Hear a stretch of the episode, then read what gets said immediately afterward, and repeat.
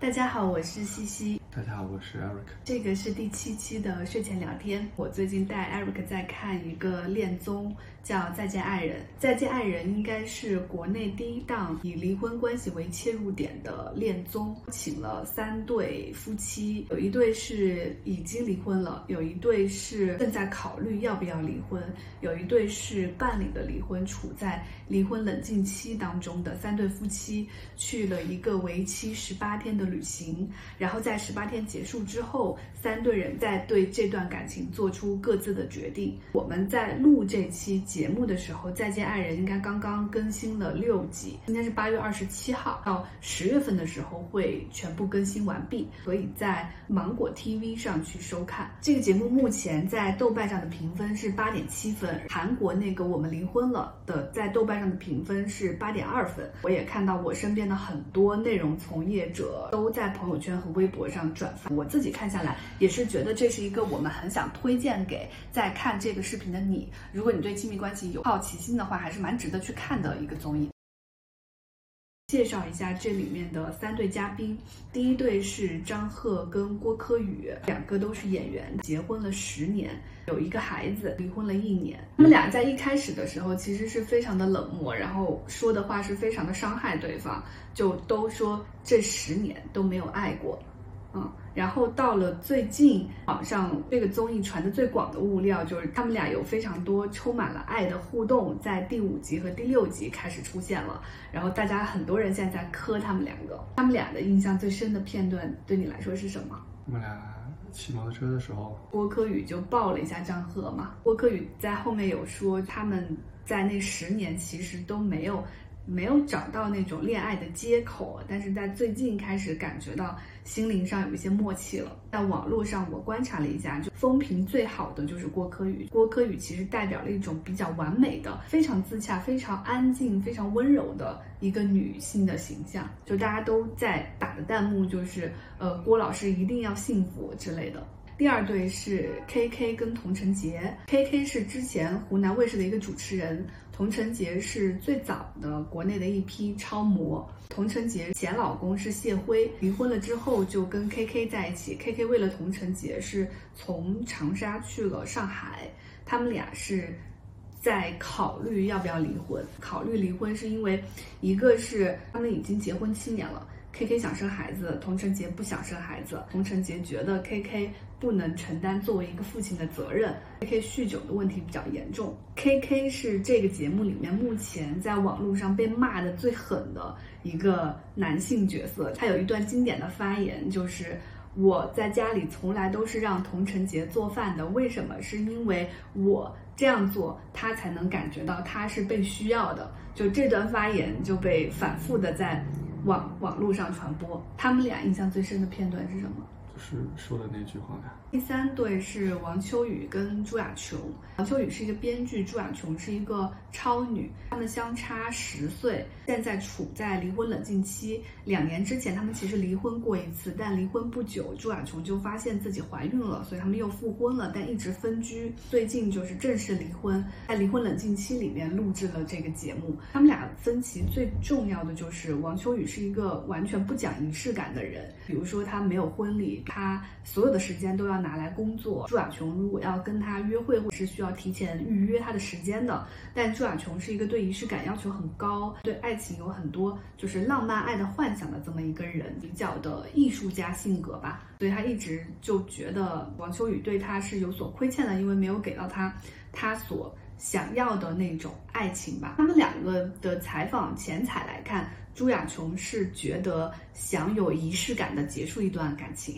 那王秋雨其实是不想离婚的，想在这十几天里面自己做出一些改变的，想做最后的争取吧。王秋雨有一些片段在网上也是被骂得很厉害。朱亚琼拍了有视频，这个视频是朱亚琼很多年一直就是拍的王秋雨。王秋雨看到视频就很无感的说：“哦，这是什么？我都不记得了。”然后还有朱亚琼有。弹奏了一首歌，是他自己写的，很好听。王秋雨就在现场说：“我听了也觉得没有什么感觉，因为那首歌其实是朱亚琼有写给王秋雨的。”我觉得很惊讶的是，居然有一档节目，Eric 是会主动觉得好看的。因为我之前对他的理解都是，他来看这个综艺就纯粹是陪着我消磨时间。他更真实的把亲密关系、把夫妻或者说前夫和前妻之间的这种矛盾和相处的过程展现在荧幕面前的。我觉得这一点是比其他的综艺会更加真实一些。他离大多数人的生活会更近一些。其他的那些综艺，我觉得更多的是看，是我们在看明星。我觉得在他们身上能看到我们自己。艾瑞克说的那个真，其实我很能理解，因为韩国也做了这个综艺嘛。他们做的很好的地方是，他们真的有请到一对国民的 CP。当时我们听到说国内有一档离婚综艺的时候，我们其实是非常期待有一些国民度非常高的，比如说像杨幂、刘恺威、Angelababy 和黄晓明，是吧？对，所以一开始听到这六嘉宾是这六个人的时候，其实是没有什么好奇心的。但真的去看的时候，就会发现反而是很棒。他们有不同的职业，不管是编剧也好，那超级女声出来的朱亚琼，她其实现在是在一个音乐公司做艺人总监。就他们其实都有自己的职业，他们不是靠粉丝活着的。因为这个节目而引起的一些舆论影响，其实不是特别会影响到他们的正常生活，所以或者说他们也没有过多的在综艺节目里暴露，所以。他们呈现的这一面，我我感觉也是很真实的。那他们也会有什么买房的问题，离普通人会更更更近一些。嗯嗯，也跟我们的人生阶段有关系。之前国内的很多恋综，其实比如说《心动的信号》啊，《女儿们的恋爱》，其实都是去看两个人是怎么相识，相识的两个人能不能走入爱情。那个过程可能对我们也没有太大的吸引力了。现在。对爱情的想象，主流叙事其实就是到在一起就结束了。但我们如果真的是处在婚姻里的人，你会发现后面的漫长生活中的相处，那个才是爱情的主体。对，你看，我记得朱亚琼说一句话，说，恋爱不一定是为了更幸福，但是离婚的人都是为了更幸福。对，是的。但是实际上，绝大多数人对于离婚的认知就是离婚就不好，离婚就怎么样，离婚离婚就一定会很惨。但是你相你相信两个成年人在一起，竟然选择了离婚，那说明什么？一定是他们经过衡量之后，对他们更最好的选择。就是肯定是在一起更痛苦啊。他们给你们展示的都是痛苦，其实不是那么光鲜的东西。对很多东西的反思和反省，在顺利的时候，其实人会因为侥幸而逃避过去的。这个节目里面充满了很多无奈。争吵、吼叫、眼泪，就这种东西，反而是人真的能回头去思考，说我们究竟出了什么问题。处在这种状态里面，是逼个体去成长的一个机会。而这种破碎的里面去重新成长的这个过程，对我来说是非常好看的。这六集，他们每一个人都有了都有所突破，然后有成长。我觉得这是特别能安慰到我的地方。对，就没有谁是完全对，也没有谁是完全错。每个人其实都有自己的局限、自己的缺点，还有自己的优点。对对对，我在之前的感情关系里面去吵架的时候，我永远站到的都是我的这一面，然后我觉得对方是理亏的。但当跳出来看其他人去吵架的时候，其实我好像一下子互相明白了两边的立场。就你觉得两边其实都没有错，然后你就突然明白了互相理解究竟是怎么一回事。另外，我觉得就是要夸一下这个节目的节目组，他们真的很厉害。首先，这三对嘉宾敲的。就蛮好的。我其实一开始有一点遗憾，因为我希望看到一对就是更年轻一点的。因为目前节目中的三对其实都是结婚十年、二十年，基基本上都是四十岁左右的人。但是我看下去之后，就发现他们三对的模式和婚姻出问题的。很有代表性，他做了一个改进，是让这群人这六个人是一起去旅行，而不是一对一对单独去旅行。我觉得这样的设置也是好的，是因为有些话两个人之间其实不方便说的时候，往往第三个人会跳出来，而且三个女的、三个男的在一起会有一些。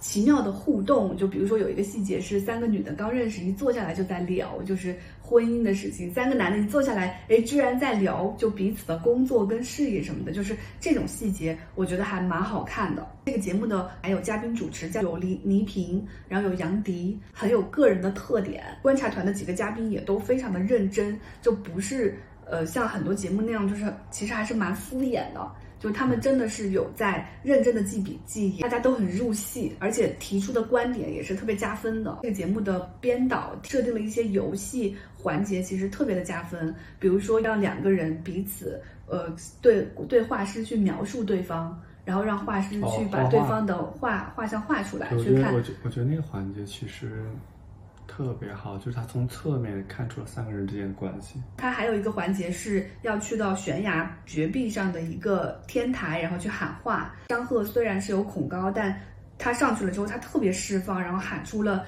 话。我当时看到那句话就我就眼泪就流下来。他说：“郭柯宇，你接下来的十年一定要活成自己喜欢的样子。”就是大喊。那那个意思其实就是说，过去十年他觉得他跟郭柯宇可能都很不快乐。我觉得他还有一个呃很好的地方，就是有悬念。会让他们每天晚上就还有一个小卡片，说经过了今天晚上，你觉得是要离还是不离？会有一个悬念吸引我们这样的观众一直往下看，因为我们还是非常喜希望知道，就十八天之后这两个人到底是决定重新在一起，还是不离婚了，还是还是要去离婚？我觉得这个环节它很有意思一个地方，就是说，哪怕是已经结婚十年的夫妻，或者说已经离婚一年的夫妻，他们在一起依然可能一天就是一个想法，今天决定继续离婚，啊，或者说，哎，明天我我还是我就想再跟你在一起了。如果连他们这样的人都是这样，每天都有一个不同的想法的话，日常生活中大家每天都是啊。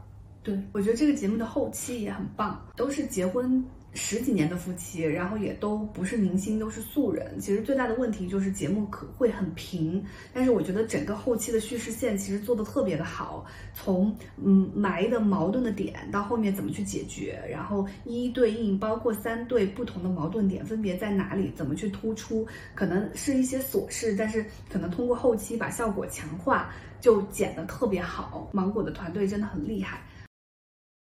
挺多的，我觉得 K K 的几个我还蛮有感触的。一个是 K K 被大家笑，然后他他问童晨杰，童晨杰最终也是哈哈一下，嗯然后 K 就离席了。对他的眼神看的童晨杰的时候是一种祈求的眼神，但是童晨杰也是呵呵一下。所以你特别能理解 K K 那个时候的愤怒，是吗？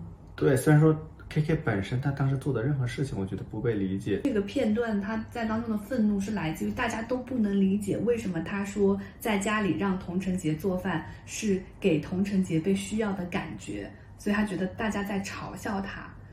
然后他后面很受伤，他说：“我真的以为童晨杰为我做饭是他爱我的表现，我也很开心的去接受了。但原来我发现，在童晨杰眼里，这都是一个笑话。” K K 说的所有的事情，可以所有人都可以不理解，但是在那个场合，其实童晨杰还是应该给他一些肯定。但是事后你们两个人可以在一起把这个事情坦诚的可以讲，可以可以讲清楚。其实那个时候，童晨杰什么都不用说，只需要给给给 K K 一个肯定就行了，或者说我懂你就行了。嗯因为这个时候才代表两个人是是一个整体嘛。嗯如果童晨杰都否定了，那这个时候他就是整个这他自己就被全全盘否定了。就倪萍在说他嘛，说 K K 就是一个自卑的人。对我发现 K K 在讲他跟童晨杰吵架的这些过往的时候，经常重复的就是我不是上海人，童晨杰是上海本地人，而且前一段婚姻很风光。K K 是为了童晨杰从长沙辞掉了主持人的工作，然后去到上海的，可能事业发展也并没有那么顺利，所以我觉得他在这一点上一直是有遗憾的。他有一个预设，第第一是男的一定要很强，第二是他一定要比童晨杰的前夫强。可能是因为他们比我们还要年长十岁，可能会比我们会更加传统一些。我第一次意识到，就是在一个男权社会，其实对男性的伤害是非常大的。要求，对，嗯他对男性的要求太高了。K K 已经是一个比绝大多数普通人都所谓要成功的一个人了，但他就觉得可能没有给童晨杰提供像他前夫那么好的生活，所以他其实在这上面是很挫败的。他非常需要童晨杰对自己的认可，我觉得这就是他去酗酒的根本的原因。他在童跟童晨杰的这份爱情里是卑微的。童晨杰有质问，就反问他说：“你是需要证明我爱你的方式就一定要结婚吗？”K K 说：“对。”他说：“所以你现在为了证明我爱你，你也要我给你生个孩子吗？”K K 说：“对。我觉得 K K 当时说了一句话，就那个孩子是他们两个人之间的一个关系的维系，就是如果他们俩分开了，嗯再见面就就是路人。嗯但是如果有了一个孩子，他他会对他跟童杰这段关系更有安全感。对啊，所以我觉得他是很自卑啊。如果说他没有给自己有一个这么一个传统的丈夫，或者说夫妻当中一个男主外的这么样一个事业更更更好的这么样的一个对他有在节目里面提说他一定要买房子，不买又怎么样呢？住同城节的房子不行吗？对呀，嗯，他其实在逃避，因为他现实当中对自己的要求是同城节带来更好的物质生活，对，但实际上同城节根本不需要物质生活，更优质的物质生活。同城节现在需要的是一个情绪稳定的一个丈夫和一个家庭。童晨杰说为什么不想生孩子？第一，K K 一直酗酒；第二，K K 嗯也没有办法去承担作为一个父亲的角色，因为情绪经常崩溃。对，而这两点，我觉得其实都是来自于 K K 的心结，就是传统社会的角色标准对男性的迫害。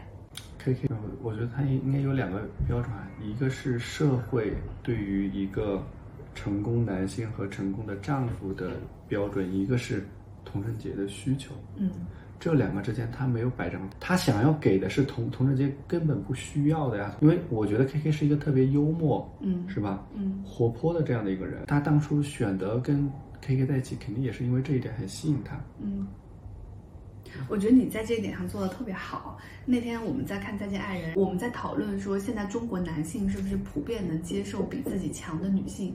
然后 Eric 就来了句，他说：“当然不不会啊。”他说：“现在中国男的普遍都还是想找比自己弱的女的，要不然你怎么能接受我呢对啊，？” 然后我就在心里想：天哪，我有这么棒吗？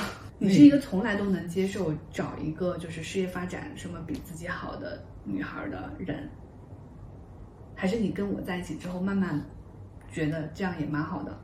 我跟我一开始就没有想过这个问题，或者说我我其实可能会相对自信一些，嗯就我我我并不需要另外一个人来衬托我的成功。嗯。那我的事业发展如果一下子比你好特别多，你会焦虑吗？不会啊，我甚至可以考虑就在家里带问问。哦，真的，两个人都去那么拼的事业，最后最终为的是什么呢？为职场拿的赚的每一分钱，其实都是不容易的。如果能够在家里，为什么一定要去外面？首先，第一，呃，家庭的物质生活已经能够达到双方的标准。第二是，其实另外一个人就算在家里，他是有能力出去的，不是说突然有一天你的职业发展不行，然后我我就完全束手无策了。嗯嗯，我快大学毕业的时候，有跟我大学的男朋友讨论过以后找工作的问题。我有问过他说：“你能接受我的工资比你高吗？”他说不能。正在看这个视频的男孩儿，呃，如果你能接受你的女朋友或者另一半的收入比自己高的，就扣一；不能接受的就扣二。K K 和童振杰是特别明显，但是实际上郭柯宇跟张赫，我觉得本质上也有这个问题，因为郭柯宇在跟张赫结婚之前，十八岁就拿了三次影后，嗯他跟张赫结完婚之后，生完孩子，他就基本就没有在演戏了，不应该让郭柯宇婚后被埋没在家里面。因为我觉得张赫跟顾客也很奇怪，就他们一直在说互相没有爱，然后没有感觉，这十年都是各过各的。但，但其实我觉得他们两个是互相彼此关心的。就我我我甚至都觉得他们俩是不是有什么过不去的坎儿？我觉得有可能发生过这种原则性的错误，比如说出轨或者什么的，然后才会有这么奇奇怪的一种感受。就他们俩是在乎彼此的，但如果没有这种我猜测的原则性的错误，那可能就是你说的，就是郭柯宇心中有一个过不去的坎儿，这个过不去的坎儿也很有可能就是因为生了孩子，然后他就放放放掉了自己的事业，他其实是在这一点上是有非常有遗憾的。我我看到第一集的片段里面提到，就是他们两个人在家里面的生活作息规律是完全不一样的。嗯你在事业上就是我牺牲了，你也没有什么发展；同时在家庭生活当中，你也不能照顾我，你也不能迁就我。那这个时候，我作为郭柯宇而言，我心里一定是委屈的。我放弃的成本，我我的代价是很大的，但我却没有得到什么呀。我觉得，如果郭柯宇婚后没有那么的就完全放弃事业，两个人其实都有自己的事业，我觉得他们俩的关系会比现在更好。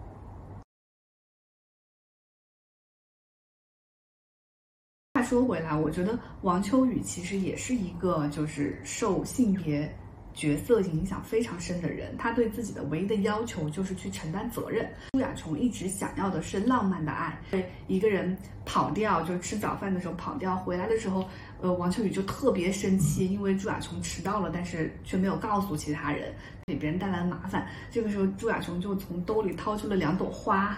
然后送给另外两个女嘉宾。朱亚琼其实是一个特别浪漫的人，嗯，但王秋雨他在他的感情的话语体系里面讲的永远都是责任，就是我要你要搬家，不管我们离不离婚，我都要帮你搬，因为这是我的责任。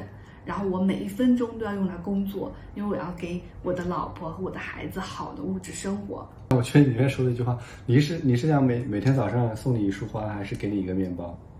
他应该是要给面包的，对吧？对，在因为在他眼里就会觉得花有什么用？对，当然面包更重要。对朱亚琼他每次都想要从王秋雨这里得到浪漫爱，但是得不到，然后他就会任性，就会崩溃，就会争吵，吸引王秋雨的注意。但王秋雨完全不吃这一套，王秋雨就是在我要赚钱，赚钱养家，事业成功。他在录制的十八天，每天都是有带电脑人在那写剧本的。如果要在这里面选择三三个男的嘛？如果要选择一个人，就是要跟他，呃，作为人生伴侣的话，我觉得我会选择王秋雨。我觉得我看这个节目，如果是我的话，我我现在我觉得我会选择朱亚琼。你会选择朱亚琼？对。你会选择朱亚琼成为你的人生伴侣？对。为什么？你为什么会选择 王秋雨呢？因为。因为我知，就是我，我也是一个曾经很向往浪漫爱的人，但是我觉得我被你改变了，我就发现了，其实仪式感没有那么重要，就是嗯，很实在的过日子，有一些很实在的目标，然后去承担责任是更重要的。包括看《再见爱人》，其实我发现我有一个很明显的变化，就是。王秋雨跟朱亚琼的关系当中，我非常非常能理解王秋雨，而且我觉得王秋雨特别可爱。当我看第一集，就是王秋雨就是为了朱亚琼去摘那个花，最后把那四朵花送给朱亚琼的时候，我觉得非常的感动。就他可能不是一个好的仪式，但一个人一旦愿意为你改变，就那个就是最好的仪式。反而是朱亚琼，我觉得他得不到就会很任性的做出一些行为。再去得到存在感，再去吸引别人的注意力，我觉得这个行为在我这儿看来就是有点太累了，太累了。我觉得跟这种人在一起，你要源源不断的向他提供情绪价值，我觉得很困难。然后，呃，最后他们俩大吵一架，王秋雨就是说他从来没不喜欢朱亚琼唱歌，但我觉得那个话是有语境的，他未必这个是他非常真实的想法。王秋雨走出来，他说我有点累了。我撑不下去了，在这段感情里，就是王王秋雨的那个情绪价值，我觉得也已经到他的顶点了。我觉得在现代这个社会里面啊，我不需要王秋雨这样的伴侣，因为他的眼里只有面包。在上一辈那个我爸我妈他们那个生活年代，我觉得王秋雨是一个非常非常典型、可靠、踏实的老同志。对对。但是我觉得在现代这个社会里面，很简单，他们去去太湖边，嗯，拍戏，嗯，朱亚琼，朱亚琼去看他，对，想让他陪他去太湖边上散散步，就十几分钟就能走过去。王秋雨反而还还生气，说他为什么不提前告诉他？就是王秋雨在房间里面或者说工作，朱亚琼进去说让他抱他一分钟，他说只能一分钟，就一分钟，计时，计时。然后一分钟之后，他就要投入工作，因为跟我觉得他有点像机器。因为艾瑞克每天在家里说要抱一下，我就会说十秒钟，然后就开始倒数。对你比王秋雨还要更加，更加王秋雨。我非常能理解王秋雨啊，就是所有的事情都要计划好啊，临时加个事情，我真的会爆炸。为什么？为什么一定要有那么多计划？你的计划，你你就确信你的计划一定是对的吗？你就确定你什么叫对的？你按照计划走就一定是最好的吗？人生就是充满了变化呀，要随机应变呀。就是你按照计划最终的目的是什么？不是就是为了生活更美好、更开心吗？完全因为对我和王秋雨这样的人来说，工作的完成 非常重要。只有按照计划，这个东西就是会被完成的。全计划呀，全计划。你为什么会选朱亚琼啊？朱亚琼是一个生活中充满的，就是乐趣，他会自己写歌，自己唱歌，是不是就会哼哼起来，就会充满欢乐？就只要你给他普通人所需要的一个普通的婚礼而已。对他，王秋雨是没有给朱亚琼举办婚礼的。对呀因为王秋雨说我我觉得有点太极端了，就是说，如果王秋雨哪怕是给朱亚琼一个基一个基本的满足他基本的诉求，我觉得朱亚琼绝对绝对不是现在这个样子。他十七年跟王秋雨这样这么无趣的人在一起，还能保持这样的热情和童真，跟他在一起就是一个非常你的生活会会变得快乐呀，因为他是一个情绪很高昂的人，他会带着你，会充满更多乐趣吧。看这个节目让我感觉到，就他们两个其实是错位的。这个错位其实没有谁对谁错，是可以沟通的。但如果这个东西已经积累了二十年，然后就是朱亚琼一直要浪漫的仪式，要情绪不得，王秋雨又一直就是觉觉得朱亚琼没有理解自己对责任的承担，两个人就会越走越远。就因为我在我的上一辈的各种身边的感情样本里面，并没有观察到那种非常好的亲密关系。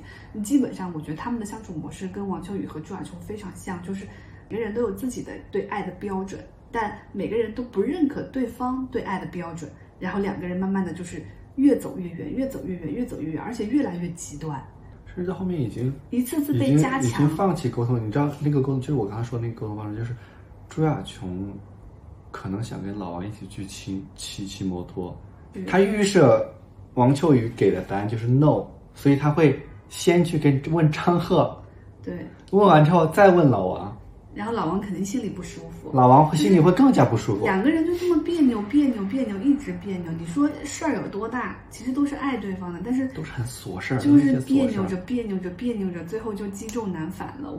朱亚琼也能不能理解，就是比如说老王他对那种责任的承担，他也也是一种爱。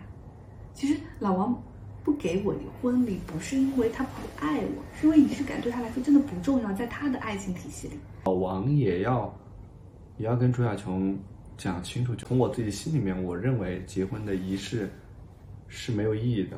但是呢，因为对你很重要，我我愿意。我才来做这个东西。对，对，但是但是朱亚琼就觉得，如果一个事情是你不认同的，你给了我的就没有意义了。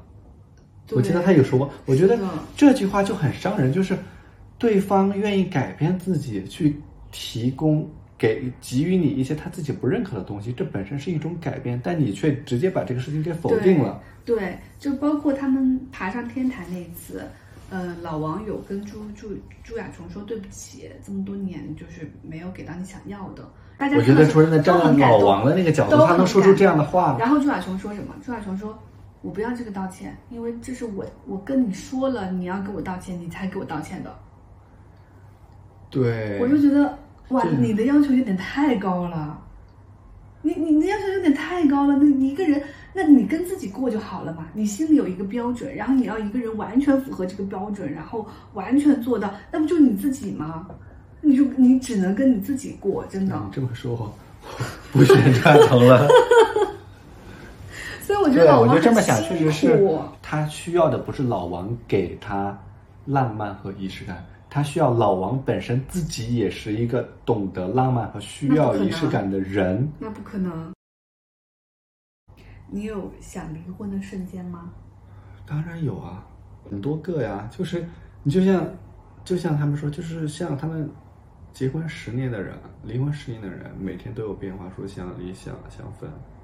我觉得吵架的时候多多少少都有这样的想法，都是一瞬间的，以及都是当时的一个情绪，对当下是呃有一些东西是觉得不够满意，但是其实你也没有更好的选择。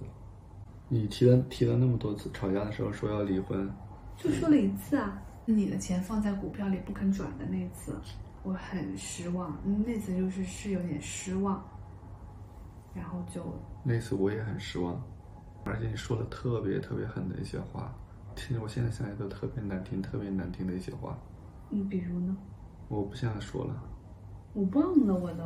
我不想说，对，跟老王一样，就会觉得累了，真的累了，对。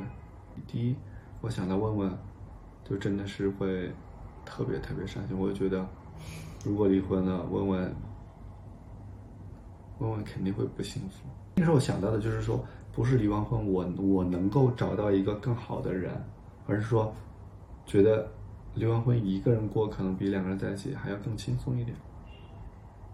对，我觉得庆幸的是说，之前所有的吵架，我们的这些东西不是，都是因为对当前的这种不满吧，还不是说因为有第三者，有有一个更好的选择。你觉得我们以后还会因为什么原因想离婚？两个人的变化，或者说成长不同步吧。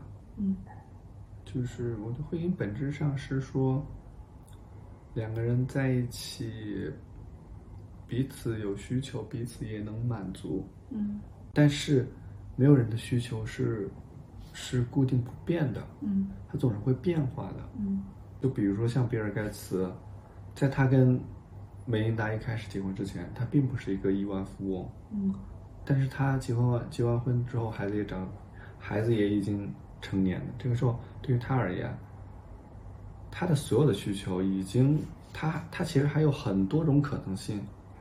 嗯所以这个时候，对于他而言，他的需求变了，嗯而梅琳达已经不是当年那个可以满足他对于一个婚姻需求的这么样的一个。嗯，我觉得比尔盖茨那个时候也不是一个能满足梅琳达需求的人了。对彼此其实那你如果都一样。我是梅琳达，离婚了之后，我可以分一半的财产，我的孩子也都已经毕业了，我为什么还要一个工作那么忙碌，然后不怎么着家的人呢？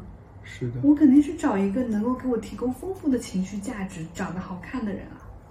我觉得彼此他们彼此都不能满足彼此的需求。，所以所以就是说，两个人，第一是两个人的变化能的节奏是同频的，可能现阶段我们俩彼此的需求互相其实大部分都还满足的可以，但是如果其中一个人需求变了，嗯而另外一个人还在原地，他还没有变化，或者说他不能理解他的这种需求的变化，那这个时候其实是就会两个人就会错位嘛。这个过程当中，像这样的聊天就很有必要。你有没有觉得我们是开始做睡前聊天这几个月，感情变得很好？嗯我我我自己是觉得，嗯、我对你的爱这几个月有变多很多，是因为我更了解你了。我觉得还有一点是你更更了解自己的，你更了解之前跟我相处的那个你。对，哦对，因为做这样的聊天，其实也是我对自己的梳理嘛。我觉得这样的聊天对我的帮助很大。我我是建议，就是正在看这个视频的人，其实是可以定期有这种聊天的计划的，就是耗费心力的花一两个小时每一周去深度的沟通一次的。就比如说我们聊天的时候，我们会把房门反锁上，对，我们把窗户关上，我们把所有的事情放在一边。其实有很长一段时间，我们的婚姻已经陷入了平淡嘛，然后有很多事情要忙，对。吧？不管是装修啊，还是什么孩子打疫苗啊，还是就工作啊什么的，其实就晕头转向的。慢慢的，你你们两个人好像就被磨平了，就是就像大家说的左手牵右手。做了这个聊天之后，我真的就是对。自己和对。Eric 都有很深的了解了之后，我就会更爱自己，更爱 Eric。举个例子，我最近 Eric 凑过来，我闻到他洗发水的味道，我就会心一抖。其实那个就是动心的感受嘛，就是那个感受，其实在可能婚姻结婚就两三年之后，其实是会消失的。对刚结婚的两三年，真的是会生活中对于彼此的需求和存在都变得越来越不重要了。